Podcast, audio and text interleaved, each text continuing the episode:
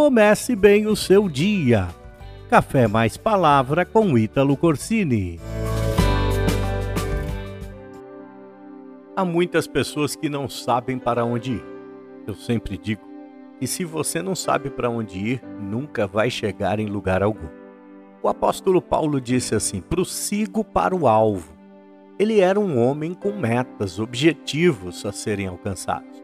Ele mesmo disse: sendo assim, não corro como quem corre sem alvo, e não luto como quem esmurra no ar.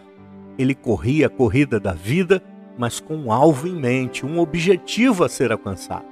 Aquele que corre sem objetivo vive uma vida sem propósito, perde as expectativas, perde a esperança, a vontade de viver, a fé em alcançar algo maior. Todos nós precisamos de um alvo. Todo alvo tem um prêmio. Paulo dizia assim: prossigo para o alvo pelo prêmio da soberana vocação. Deus é um Deus de recompensas. Ele premia os que alcançam os alvos. Qual é o teu alvo? Eu te pergunto. Qual é o seu objetivo? Qual é o teu propósito de vida? A vida tem que ter sentido. A vida tem que ter propósitos, alvos. Esses alvos devem ser externos e internos, materiais, mas também espirituais. Não estabeleça apenas alvos materiais na sua vida, mas também estabeleça alvos espirituais. Aonde você quer chegar espiritualmente? O que você quer alcançar espiritualmente falando? Um melhor relacionamento com Deus? Você quer alcançar dons e talentos? Você quer alcançar a vida eterna?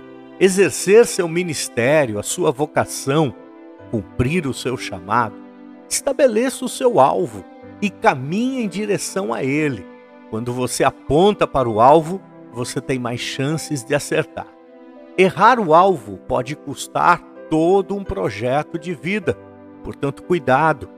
A mensagem de hoje é esta: acerte o alvo. Conta-se a história de um grande arqueiro da Idade Média que, em certo dia, ele e seu filho estavam passeando e, naquele momento, o rei passou por eles. O arqueiro e seu filho se distraíram e não se curvaram diante do rei. O rei então mandou amarrar o jovem filho do arqueiro em uma árvore e mandou colocar uma maçã sobre a sua cabeça. Pediu então que o arqueiro lançasse a sua flecha em direção ao alvo. Um erro seria fatal. Aquele arqueiro poderia perder o seu filho.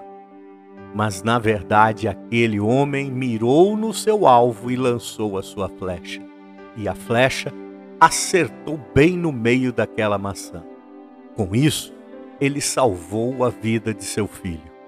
Eu fico pensando, e se ele errasse o alvo? Assim somos nós. Não podemos nos dar a chance de errar o alvo.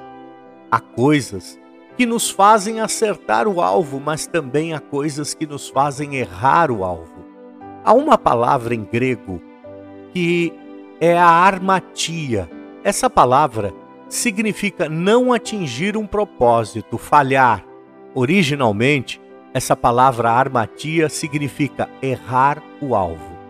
Essa palavra também está na Bíblia, mas ela é traduzida na Bíblia pela palavra pecado. Então, quando você lê a palavra pecado na Bíblia, no Novo Testamento, você vai enxergar esta palavra armatia, que quer dizer errar o alvo. Pecado, então, significa errar o alvo, não atingir o propósito, falhar.